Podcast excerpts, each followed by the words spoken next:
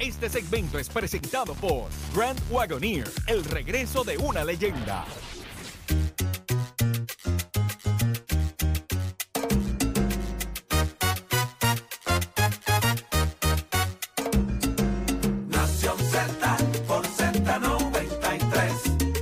De elemento, aparte del tema del impuesto al sol.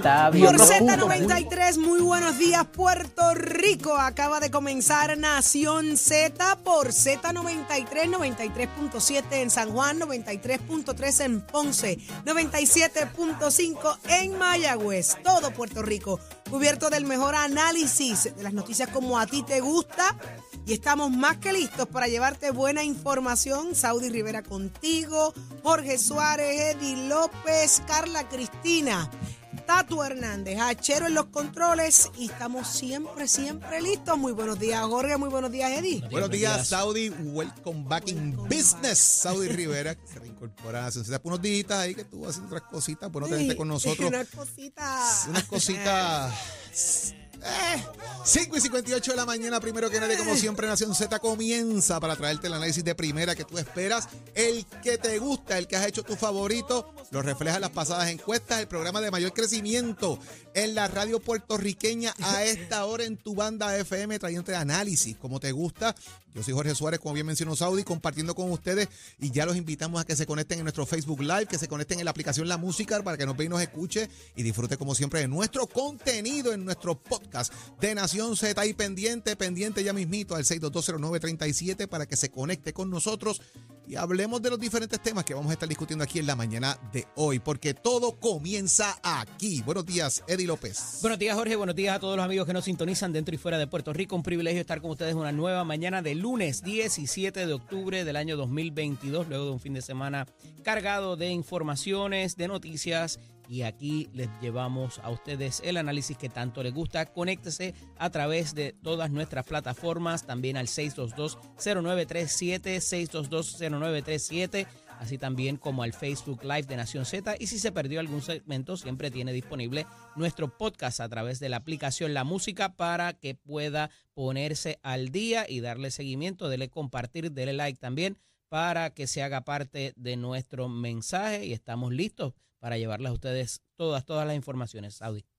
Así mismo es, y estamos ya de regreso. Y Jorge, déjame aclarar esto, porque es que el lunes yo llegué aquí, el lunes pasado, con un cuju cuju, Es verdad. un cuju cuju que yo dije, será el frío, será la alfombra. Pues me tumbó Será- lunes. me será el perfume de martes. Achero. Será el perfume de Achero. Pues ese cucú me tumbó lunes, martes, miércoles, no fue hasta el jueves que pude empezar a, a levantar y a mejorar y se convirtió en una neumonía. Eh, imagínate, así que, así que, pero yo creía que estaba sola en el universo, pasando lo mismo. Me dicen que no, hay mucha gente allá afuera con, con lo mismo. Un Parece brote de que- influenza. Ajá, eh, es como, como un brote que hay, este, pero me dio duro. Yo no me enfermo, yo gracias a Dios soy, soy dura, pero y la gente mayor es más complicado también. Es bien, no, pero es una cosa bien mala, es fiebre, el dolor en todas las coyunturas, es la congestión nasal, la tos, es la apretadera de pecho, es bien desesperante. Lo de la gente mayor no fue por ti, por si no, no, yo estoy segura que no fue por mí, gracias Señor. Ni tampoco el perfume de hachero. Pero si se sale un gallo, si me escucha de vez en cuando más fañosa que ahora, pues que están, eh, eh, ¿verdad? La congestión sigue haciendo efecto. Y andamos con los potes de, y, los, y los bolsos de, de- bombones de, de menta. Pero estamos más que listos, más que ready para llevar información. Eh, ya estamos ready, vamos adelante. Hoy un gran programa, hoy conversamos con la alcaldesa de Morovis, Carmen Maldonado, qué está pasando. Radicó su aspiración, su candidatura a la gobernación eh, en, en una sede cerrada del Partido Popular. Tenemos que preguntarle sobre eso y otros asuntos. Una reunión de lo más importante el pasado viernes. Usted se entera hoy aquí en Nación Z. ¿Quién nos acompaña en el análisis, Eddie? Va a estar con nosotros el ex eh, presidente del Senado, eh, no, no está Kenneth hoy, va a estar con nosotros el eh, representante eh, José Bernardo Márquez, así también como el representante y presidente de la Comisión de Hacienda Jesús Santa y Rodríguez. Vamos a hablar acerca del panorama económico y de otras cositas adicionales. Así mismo es, y hablamos con el comisionado electoral del PPD, Ramón Torres. ¿Qué significa esta entrevista, Jorge? Bueno, vamos a ver qué pasó con el nuevo secretario del Partido Popular, la nueva subsecretaria, la Junta de Gobierno del pasado, del pasado viernes, cuál es el rumbo que tiene el Partido Popular ahora y cómo está el tema en la Comisión Estatal de Elecciones. ¿Y quién más nos acompaña? También viene la licenciada Eva Prado, directora ejecutiva de la Comisión para la Auditoría del Crédito Público. Vamos a hablar de qué está pasando con todo eso aquí también en Nación Z. Y el análisis más completo con el licenciado Leo Aldrich y mucho más, porque esto apenas comienza. ¿Cómo amaneció Puerto Rico y el mundo? La cumpleañera Carla Cristina. ¿Cómo sabe? Buenos días, Saudi, para ti, Jorge Edith, todas las personas que nos sintonizan a través de todas nuestras plataformas y la emisora nacional de la salsa Z93 en los titulares.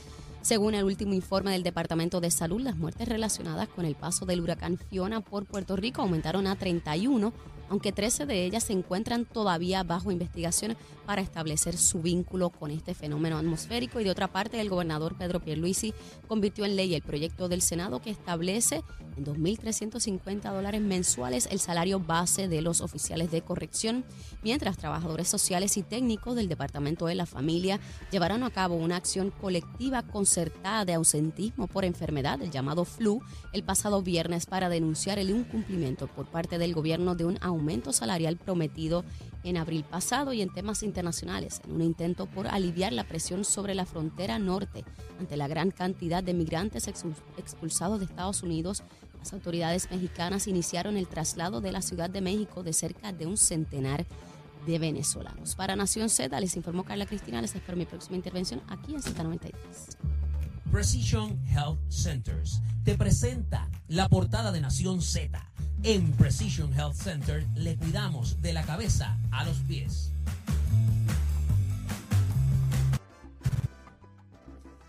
Vamos de inmediato al análisis de las portadas. Una noticia, porque esto es noticia, señores, que ha llamado tanto y tanto la atención, es que trasciende que el negociado de energía de Puerto Rico no cuenta con métricas para evaluar a Luma ni antes de Fiona ni después de Fiona.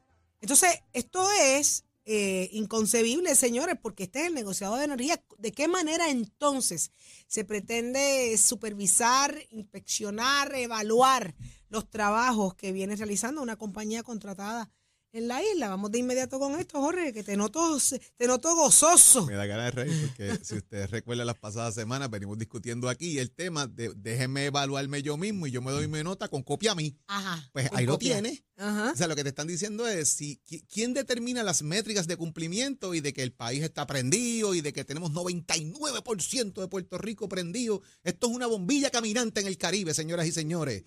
Sencillo, pues ahí tienes al negociador de energía diciéndote, es que yo no puedo decirte si eso es cierto o no. Yo no tengo las métricas para evaluar si eso es correcto o no. Entonces tengo que crear ahora métricas prospectivas. Ahora. Para después, para comparar este huracán con otro. Pero aquí, aquí huracanes de cada rato, aquí tormenta, aquí se va a dar todos los días. Volvemos, miro las redes sociales y escucho a gente en Ponce, prenden una y apagan otra. Se vino la luz y se fue acá porque prendieron otro lado. Lo que he venido diciendo hace días también. O sea, aquí tú tienes precisamente al, al, presidente de negocio de energía, a decir un diciendo de que los parámetros de evaluación van a ser ahora prospectivos, van a ser para después, que posiblemente eh, los daños en el sistema eléctrico podían ascender a 2 mil millones de dólares, pero que no hay unos datos finales de cuánto es eso eh, tampoco sabemos cómo ha trabajado Luma en, en, el tema de la rapidez y efectividad en sistemas de conexión. Y entonces hay que establecer algunas métricas para respuesta de eventos. Vamos a tener que entonces hacer una evaluación paulatina eh, de cara a futuro para tener unas herramientas de fiscalización a Luma. No hay fiscalización en el contrato. No hay fiscalización en métricas. No sabemos cuál es el nivel de cumplimiento. No sabemos nada. Entonces, quienes regulan no tienen ni, las, ni la forma establecida de cómo voy a regularte, a evaluarte, para darte nota. Esto es como si usted cogiera clase y yo no te doy nunca examen y te doy ya. Yo te voy a decir, estudiante, ponte tú la nota tú y la nota que tú te pongas yo te la pongo en el récord y decidimos. Genial. Entonces, el estudiante, ¿cómo va a jugar? ¿Va a jugar para pasar la clase? ¿Va a jugar con honestidad? No, no. No, pues yo voy a pasar la clase, me tengo que graduar y te zumba por ir para adelante. No estoy diciendo que es el caso. Lo que pasa es que si, tú, si lo analizo, ¿verdad? En ese punto de paradoja, pues, pues, pues, contra.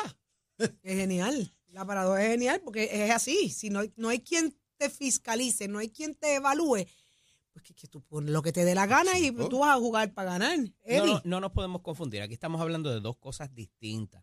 Estamos, no estamos hablando de lo que habíamos visto en las vistas pasadas, donde se hablaba de que el, tanto el regulador, entiéndase el negociado, como el director de las alianzas públicos-privadas eh, hiciera, ¿verdad? Y, y pudiera, de acuerdo al contrato y lo que Aluma se obligó, establecer cuáles son las métricas de cumplimiento. Aquí, este tipo de situación que revela el propio director del negociado, se trata de eh, comparar cómo es la respuesta en eventos de atmosféricos y cómo ha sido quizás la comparación y, y que no quieren hacer la comparación con cuando era la Autoridad de Energía Eléctrica, que mucha gente la, lo ha hecho, como cuando es ahora Luma. Entonces, no, eh, se entiende que no es justa la, la, la comparación porque, por ejemplo, la generación no está en manos de, eh, de Luma para esos propósitos. Entonces, a diferencia de la Autoridad de Energía Eléctrica, que sí había ese control completo del sistema, quizás ahí pudiera hacerse una comparación más justa de cómo tú respondiste de un evento a otro. Esta es la primera vez que Luma está eh, trabajando luego de un sistema atmosférico y es por eso que se dice tenemos que compararnos, o sea, chinas con chinas y botellas con botellas. No podemos comparar a lo que había antes con lo que había ahora, para bien o para mal. Obviamente eso tiene que ver y quizás eh, eh, no necesariamente con el regulador, porque hacer esa comparación de cómo tú te recuperas eh, conforme a lo que tú te obligaste, que ahí sí lo puedes traer, eh, pues eh, pudiera ser una comparación más justa. Eh, lo que pasa es que eh, el rol del regulador, es decir, el- en el contrato tú dijiste que ibas a tener 3.000 personas, no las tienes. Che- Checkmark. Eh, eh, te obligaste a tener X número de camiones, te obligaste a tener eh, eh, X cantidad de materiales. Todo ese tipo de cosas sí está en el contrato y lo puedes contrarrestar una con la otra. El asunto de cómo tú te recuperas después de un evento y cómo comparas un evento a otro, eh, cuando pueden ser tan diferentes en la cantidad de lluvia que cae, como puede ser tan diferente en las localidades que azote, si azota la ciudad, si azota el campo, o sea, me parece que de eso es lo que está hablando el director de la autoridad eh, de- del negociado de energía para propósitos de poder hacer una comparación de cómo, si la recuperación es efectiva, comparándola con qué. Vamos a ir a compararla con lo que era la Autoridad de Energía Eléctrica eh, de, eh, antes de María y después de María, dado la situación que había allí, que no habían postes, no habían cables, no había nada, por una decisión administrativa que se tomó en un momento dado. Me parece que por ahí es por donde va la cosa y no necesariamente el cumplimiento constante y consistente que tiene que tener Luma para propósitos de las respuestas del día a día y de cómo a ellos se le va a juzgar de acuerdo al contrato y de acuerdo a lo que va a ser el futuro, si se le va a firmar el contrato y si se entiende que deberían ser ellos los operadores regulares cuando se firme el contrato de los 15 años. Hacia eso es que va este tipo eh, de inserción en los procesos de Luma ahora mismo, que ciertamente eh, la constante es que no está en el contrato y que evidentemente no hay unos parámetros para poderlos medir efectivamente y poder establecer una, eh, unas cifras justas. Qué increíble. Eh, eh, ¿Cuánto lleva ya Luma eh, de contrato? ¿Un año? 19, casi para 20 meses ahora. Y ahora en noviembre continúa la espera de- del contrato que se supone vuelva a a renovarse o. Eh, sería para diciembre eh, ¿Se que movió? tendría, se suponía que terminara el, el acuerdo suplementario y entonces empezar el de los 15 años. El problema es que como no está lista la reestructuración de la autoridad todavía eh, para propósitos de la deuda, eh, pues no se puede firmar el contrato eh, en. ¿verdad? en específico. Por tanto, lo que parece que va a ocurrir es que va a haber un segundo contrato suplementario para propósitos de poder continuar. Si hubiera una transición, la transición va a tomar año y medio también. Si se fuera Luma, si se cambiara el- lo, que se- lo que lo que decidan cambiar. O sea que vamos a tener a Luma aquí un ratito más, anyways. por lo menos 18 meses más con otro acuerdo suplementario? Si, es- si decidiéramos sacarlos hoy, de acuerdo a, la- a lo- a los acuerdos de transición, que esto también se revela en el fin de semana, eh, tendrías una, una, una salida, ¿verdad? Una transición de 18 meses. Ahí está. Vamos a ver qué pasa. Eh, esto, esto se pone sumamente interesante, así que acá en Nación Z estaremos hablando de eso pendiente. Pero vamos a hablar de otros asuntos porque el gobernador firmó el, el aumento, eh, va, el sueldo base, ¿no? A los empleados de corrección. 2.350. Ese, ese, ese es el sueldo base ahora de un, ¿de cuánto era? 1.500. ya se estaba, se estaba tra- eh, trayendo, ¿verdad? O sea, ya se estaba pagando, pero entonces ahora se hace por ley como tal. Él había anunciado el aumento, había conseguido el dinero, pero ahora finalmente se, se, se, se, Ahora es recurrente. por, por ley, exacto, y, y, es, y es recurrente. Qué duda. bueno, qué bueno. Me alegro muchísimo por, por los muchachos allá de corrección. Jorge, ya no sabes cómo están de contentos los muchachos. No, no tengo demasiada de mucha información, pero sí, fue el gobernador firmó alrededor de nueve leyes ayer. Eh, y entre ellas está ese aumento salarial que bien se venía trabajando, que bien se venía mencionando, que tuvo un voto unánime y que al parecer ya estaba contemplado dentro del presupuesto y por eso obviamente le puede dar paso. Porque fíjate que a diferencia del de los trabajadores sociales, que se legisló pero no estaba contemplado ni avalado por la Junta de Supervisión Fiscal, nunca lo firmaron. Aunque se aprobó en verano, no se firmó y los trabajadores sociales se han quedado en el mismo salario base en el departamento. O sea, es, es- es el tema este de que mm, hay que legislar con el presupuesto establecido de qué va a decir la Junta, si lo contempla, si no lo contempla, dónde está el aumento. Así que este de corrección se vino trabajando y lograron incluirlo en el, en el presupuesto que se aprobó para cuando si el gobernador firmara finalmente, los chavos estaban ahí. A diferencia de otros empleados públicos que se han enfrentado a eso y, y obviamente a lo que tenga que ver ahora con el tema de, de- del ajuste que se está dando en los empleados, en el cambio que se tiene que dar precisamente con, con el nuevo plan que se está haciendo de reclasificación. Que al fin y al cabo hay que ver hasta dónde van a llegar los salarios que se le va a aumentar al empleado público en general across the board. Qué interesante. Pero fíjate que aquí esto contrasta quizás con la medida de la, de la semana pasada que hablábamos, Jorge, porque eh, ahora sí se permite este salario. No queríamos hablar del salario mínimo, pero sí se le aumenta al servidor público. Van a haber otros servidores públicos que también protestaron en su momento para que se les subiera, a ver si se va a hacer por ley también. O sea, hay que ver qué va a pasar con eso. Este Para plan de- que, para eso es el plan que están haciendo de reclasificación, que es lo que se explicó la semana pasada. claro, pero Porque entonces, está ¿por qué? por debajo lo subo hasta el salario que yo quiero. El que está por encima, pues dependiendo si tú, y lo estábamos hablando con Carlos aquí el, el viernes, que, ¿verdad? Como secretario del trabajo que fue. Si yo estoy, si ya yo llegué al tope de lo que se supone que yo cobre dentro de mi escala basado en lo que yo ejerzo, yo estoy bien. Si yo estoy por debajo, me tienen que equiparar. Y ese es el planteamiento que hace ese plan de reclasificación. Claro, pero entonces cuando tú estás hablando de que vas a, vas a hablar de salarios, eh, de aumentos de salarios basados en el plan de, de clasificación y retribución, entonces tienes el problema de que a unos sí le vas a dar, vas a aprobar una ley particular para esas, o sea, me, me parece que ahí quizás puede haber un desfase en el mensaje del gobernador cuando a unos los particulariza en una ley y a los otros no, no, no, cuando breguemos con el, eh, con el plan de clasificación y retribución, entonces ahí te incluimos a ti. La pregunta es, ¿estaría dentro del plan de clasificación y retribución ese aumento salarial sería esa la base? Exacto. Probablemente sí. Claro. Entonces la ley es consona con lo que voy a hacer. Y si no lo es, pues como ya aprobé esta, déjame ponerlo en el plan de clasificación y tengo across the board lo mismo para todo el mundo. pero porque a unos se les, am- eh, se les garantiza por ley desde ahora y otros tienen que esperar el plan de clasificación y retribución, en mi punto. El planteamiento hecho con lo mismo del aumento salarial, de que se le diera aumento salarial a todos los empleados públicos en cuanto a lo que es eh, los 10 dólares la hora, 9 dólares la hora, lo que fuera. Pues no, vamos a esperar, bla, bla, bla. Yo creo que al fin y al cabo lo va a añadir. Mira, y algo que quería eh, corregir, que hablábamos la semana pasada cuando el gobernador vetó la medida de lo de la Autoridad de Energía Eléctrica para que las corporaciones y las agencias se pusieran, eh, ¿verdad?, Al en, día. al día. Eh, ahí, la- básicamente el gobernador, la, razón de ser, y un poco, ¿verdad?, por eso quiero hacer la corrección, se creaba un fondo y el dinero no iba a ir a la Autoridad de Energía Eléctrica, ni iba a ir al JUMA. El dinero se creaba un fondo para utilizarlo para eh, eh, estabilización, me parece que era la palabra que utilizaron, para que cuando vinieran estos aumentos, ya sea por la guerra, por lo que sea, se, con eso se mitigara. Entonces, al dinero no ir a la Autoridad de Energía Eléctrica, basado en que es una, deuda de, de luz, eh, esa fue una de las razones por las cuales el gobernador decide vetar la medida, que entiendo, ¿verdad? O sea, e- e- ese, ese punto no lo habíamos discutido y me parece entonces el veto pues, un poco más racionalizado a, eh, a base de eso. Te envía una enmienda, añade, y se acabó. Pónganse al día, pero no va a ir el fondo. Chao, no van para allí, van para acá, se acabó. Eso, eso es una línea, tachar una y escribir otra. Así de simple. Así de simple. Es una enmienda. ¿Una qué? Una enmienda. Ay, qué susto. Ay, qué susto. Qué susto. Óigame. Eso es lo que hacen después. Ajá, exacto. Termina convirtiéndose en una, la enmienda. en una enmienda.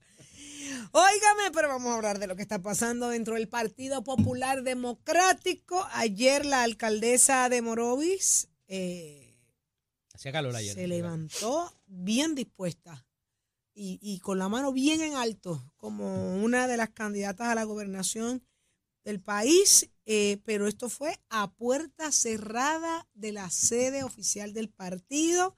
Ahí obviamente hay que, hay que, hay que indagar, hay que cuestionar qué fue lo que pasó para que ella no se le permitiera la entrada, pero vamos a hablar de ambas cosas, tanto de su del lanzamiento de su, de su candidatura como también el recibimiento, Eddie, ¿qué pasó ahí?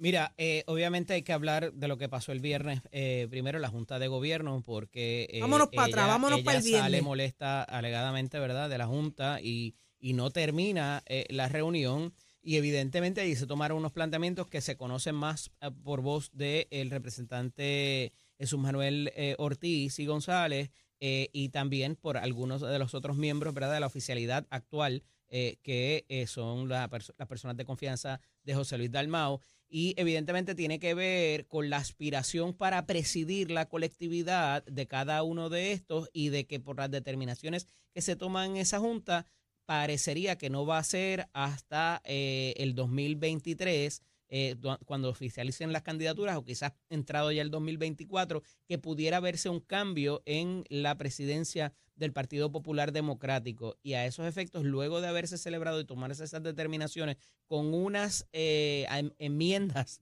propuestas para eh, cambios en el reglamento, añadir unas posiciones y demás, se da entonces esta actividad de ella ayer, donde, eh, como tú muy bien traes y nos lo, nos comunica Jorge, la, conferencia de prensa de la actividad se, realiza afuera de la colectividad, en el pasillo de la entrada, eh, porque pues aparentemente se pidió o no se pidió, el Jorge nos va a dar más información en cuanto a eso, de cómo se haya pedido la facilidad para celebrar la actividad, tener una guagua de sonido afuera, eh, en una escasa participación, hay que decirlo ciertamente, eh, por lo que se vio en los visuales, valga la redundancia, y eh, me parece que ella eh, va para adelante y respectivo de cuándo vaya a ser esa elección para la presidencia, cuándo se vaya a celebrar o que vaya a ocurrir y quiénes vayan a ser los candidatos, ya ella oficializa, ¿verdad? Y da ese, ese golpe adelante, eh, oficializando su candidatura y haciéndose disponible no solamente para la presidencia,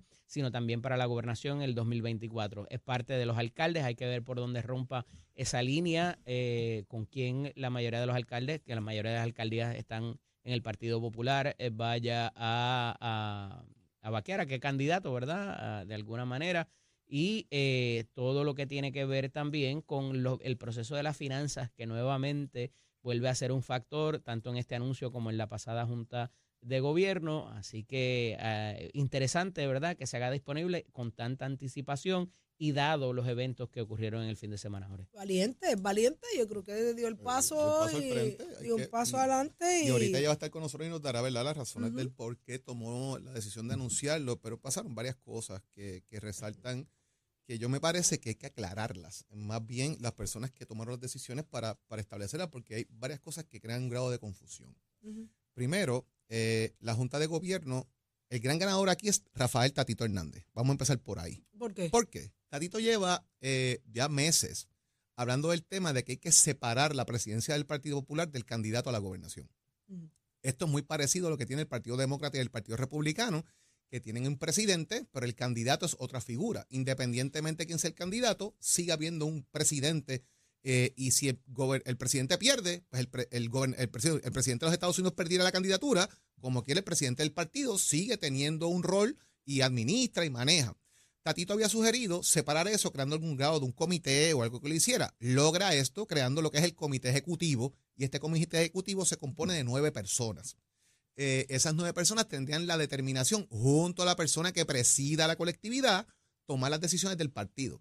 Si ese presidente no existiera, ese comité ejecutivo puede seguir corriendo el Partido Popular. Esa es la enmienda que presenta Tatito, que es la que trae el tema de que se pueda extender de alguna forma la incumbencia de José Luis Dalmau hasta el 2023, a diciembre del 2023. Ahí surgen las preguntas. Las candidaturas se abren en esa fecha, pero la primaria es en junio del 2024. ¿Qué pasaría en ese lapso? ¿Se quedaría ese comité en función? ¿Qué ocurre con esa enmienda? Esa enmienda ahora tiene que refrendarse en la Asamblea de Programa y Reglamento del Partido Popular dentro del mes de noviembre, o sea, dentro de algunas dos, tres semanas. Tiene que refrendarse eso. Y tienen que votar los delegados del Partido Popular. La pregunta que se hace también, Anteriormente se había hablado que los delegados del Partido Popular no estaban todos listos en la reorganización y por esa razón no se podía llevar a cabo una asamblea general para que se llevara a cabo la votación de la Junta de Gobierno o los miembros de la Junta de Gobierno. Ahora tienes que tener esos delegados listos, que quizás son menos, para esa actividad. ¿Tienen el espacio para refrendarlos todos y dejarlos listos? Esa es otra pregunta que está sobre el tapete. También surge lo siguiente. ¿Qué pasa con la elección de febrero? Porque la enmienda parecería ser, y son preguntas que tengo para hacerle, ¿verdad? La Comisión Electoral. Los vicepresidentes, los miembros de la Junta de Gobierno, los presidentes de Juventud y otros elementos no pasan dentro de la enmienda. Tienen que ir entonces a votación en febrero. ¿Qué pasaría ahí en ese caso? Y vuelvo, todos los delegados, ¿qué pasan con ellos al fin y al cabo? ¿Se refrendan en las próximas tres semanas? Entonces hay unas lagunas ahí que serían bueno aclararlas de cara al proceso. Y Carmen Maldonado parece que por lo que trasciende se fue bien molesta el viernes, no acabó la reunión, según trascendió, y el Partido Popular, ella supuestamente solicita la sala el viernes, el Partido Popular dice que había actividades viernes, sábado y que no había tiempo para preparar la sala y ella decide entonces hacer su anuncio en la parte de afuera de la colectividad política. Última hora, última hora, última hora, última hora. 17 de octubre de 2022, por correo electrónico al honorable José Luis Dalmau Santiago, presidente del Partido Popular Democrático, en relación a la Comisión de Estatus. Estimado señor presidente, por este medio notifico mi renuncia a la Comisión de Estatus de la que he formado parte a petición suya. Le agradezco la confianza depositada en mí para gestión, para esa gestión y las otras que hemos llevado a cabo juntos. Hace solamente dos meses la Junta de Gobierno del partido tomó la decisión acertada de reconocerle a los populares el poder del veto, del voto para escoger su presidente. Este viernes pasado, esa misma Junta aprobó una resolución para cancelarle el ejercicio del voto a los populares y en vez de repartirse la dirección del partido entre miembros de la propia Junta, de instrumentar, instrumentarse lo aprobado, el partido será regido por un comité que a mi juicio, y pienso que también el de los populares, carecerá de legitimidad. Ese sentir me obliga a darme de baja de la comisión. Reitero mi agradecimiento por la oportunidad que me ha dado de asistirle durante su presidencia. Sinceramente, José A. Hernández Mayoral. CC a miembros de la comisión. Primera baja tras la determinación del pasado viernes. Primera baja y una de las más recientes en aparecer, en, en dar cara y unirse públicamente a, a- a la militancia, ¿verdad? No, no si empieza su apellido. si Gracias al licenciado salió- Montalvo Trías por hacernos Ahí llegar salió inmediatamente eh, Pablo José haciendo unos reclamos, eh, salieron otras personas y figuras del Partido Popular y pudiese parecer que durante esta semana otras figuras salieran expresándose sobre lo Pero, que está es- pasando. pero, y esto, pero eso es lo que necesita Es que- el es que, partido a estas eh, Mira, eh, Saudi, esto se convierte de alguna manera en que en las próximas tres semanas el Partido Popular tiene que refrendar todos sus delegados que tienen participación ahí, que era la excusa anterior para no llevar a cabo una asamblea, que no estaban reorganizados. Hay que reorganizarlos y dejarlos listos. Llevarlos a una asamblea en noviembre a tomar una determinación si avalan o no la propuesta de Tatito. Si la avalan, pues entonces en febrero tiene que haber una elección. Necesito que Ramón Torres me aclare eso. Si hay una elección o no en febrero para los delegados, vicepresidentes y miembros de la Junta de Gobierno, si se enmendó lo que es el reglamento del, del Partido Popular en cuanto a la Junta de Gobierno por acumulación y se baja a un miembro solamente o se dejan los siete que estaban y si se aumentan los distritos a dos en vez de a uno. Y si se aumentan todas las sillas que se plantearon. O sea, todo eso está ahí. Y la realidad es que yo no sé si el viernes eso se aprobó o no. No lo sé, porque se concentraron en la enmienda de Tatito, que es la que eh, tomó vuelo de cara a que pueda permanecer o no José Luis Dalmau. Saquen a Dalmau de la ecuación. Aquí es que se separa la presidencia del Partido Popular del presidente. El presidente va a ser un muñeco de facto allí, porque va a haber un comité que dirija. ¿Quién es ese, y ese comité? ¿Ya está identificado? Bueno, ¿Ya son está- nueve personas, y voy a disparar, ¿verdad? De, de, de nombres y lo que tengo, son los presidentes de los cuerpos legislativos. Si no estamos en presidencia, van a ser los portavoces de los cuerpos legislativos, presidente de las damas, presidente de la juventud, eh, presidente de la asociación de alcaldes, presidente de legisladores municipales, servidores públicos, y no recuerdo cuáles son los Son nueve. Pero esos son más o menos los que tengo así que me acuerdo. Esos no son los que se añaden. No, no, esos existen ya. existen lo ya. que están haciendo es añadiéndole a ese comité ejecutivo nueve personas para separar la presidencia de la candidatura. Mira, les tengo que decir que cuando se hace la conferencia de prensa luego de la Junta de Gobierno, yo estaba yo estaba en Disney World en el fin de semana, les tengo que decir. Y Literal. Yo no sabía, y yo no sabía si los que estaban eran ellos o yo. Este, porque ciertamente cuando se hace esa conferencia de prensa se le hacen unas preguntas muy puntuales al presidente del Senado y presidente de la colectividad. Interviene en algunos instantes eh, el presidente de la Cámara eh, para propósitos de explicar lo de la propuesta y un poco a, diferencia, o, no a diferencia, sino eh, a pesar de él haber eh, admitido que las propuestas eran de él, él dice, esta propuesta es de Carlos López Rivera y de Tony Fajal Zamora, que son quienes presentan eh, la, la situación. ¿Qué trabajo hubo previo para que eso se llevara a cabo o ponerse de acuerdo? Pues es lo que a todo el mundo le queda la duda, ¿verdad? De por qué se propone esto. Si tiene que ver con el asunto económico, como decía ahorita también, eh, de las finanzas del Partido Popular, si esa situación económica se ha provocado de alguna forma para traer esto a la palestra pública y de quién al final del día es el, el- el- la paternidad de esta criatura eh, de no solamente ampliar el poder de la Junta y limitar, como muy bien dice Jorge, que estoy de acuerdo, eh, eso le resta poder al presidente eh, de todas estas figuras. eh, pero al final del día, lo del mover las fechas, lo del asunto de los delegados, lo de qué va a ir a asamblea, qué no, eh, me parece que el quedar en el aire, y quizás no se ha dicho, quizás se determinó allí, y no, y no- Bueno. pero no lo han comunicado efectivamente y eso No evidentemente... derogaron, no derogaron la Junta de Gobierno atrasada, la- anterior, las y al no derogar la Junta anterior, la fecha del las- 26 sigue Correcto, vigente. O sea, aquí nadie ha cambiado la fecha de votación. Y aquí es se en la, vota en conferencia, febrero. en la conferencia de prensa donde traen el asunto de que entonces lo del 26 se va a convertir en una ratificación de lo que eh, se dijo aquí. Eso eh, fue lo que yo entendí. Yo entiendo que tienen Bueno, que votar. porque, más adelante- porque la ratificación es en noviembre, que es ratificar. En la- noviembre, en noviembre tienen que ratificar, la Asamblea de Programa y Reglamento tiene que ratificar la Junta de Gobierno esa decisión. Pueden decir que sí, pueden un movimiento Pero ¿qué decir que no. pasar con Y la si dicen que- 26 la de pregunta febrero? es si dicen que, que- no en noviembre. Mm. Tienen que votar en ma- eh, tienen que votar en febrero todo el mundo Claro. porque nadie hizo una enmienda Para a la Junta todas de Gobierno posiciones. para derogar la elección del 26 Para de todas las febrero posiciones. para todas las posiciones. Lo que pasa es que en febrero se votaría por el vicepresidente, por los vicepresidentes, los miembros de la Junta de Gobierno y vuelvo. No sé cuál es la configuración de la Junta de Gobierno todavía. Ramón Torres que nos cuente ya mismo. Más adelante Ramón Torres estará con nosotros y él es el comisionado electoral del PPD y nos contará eso y más. Así que pendientes acá a Nación Z, cómo se bate el cobre dentro del Partido Popular. Es aquí que te vas a enterar.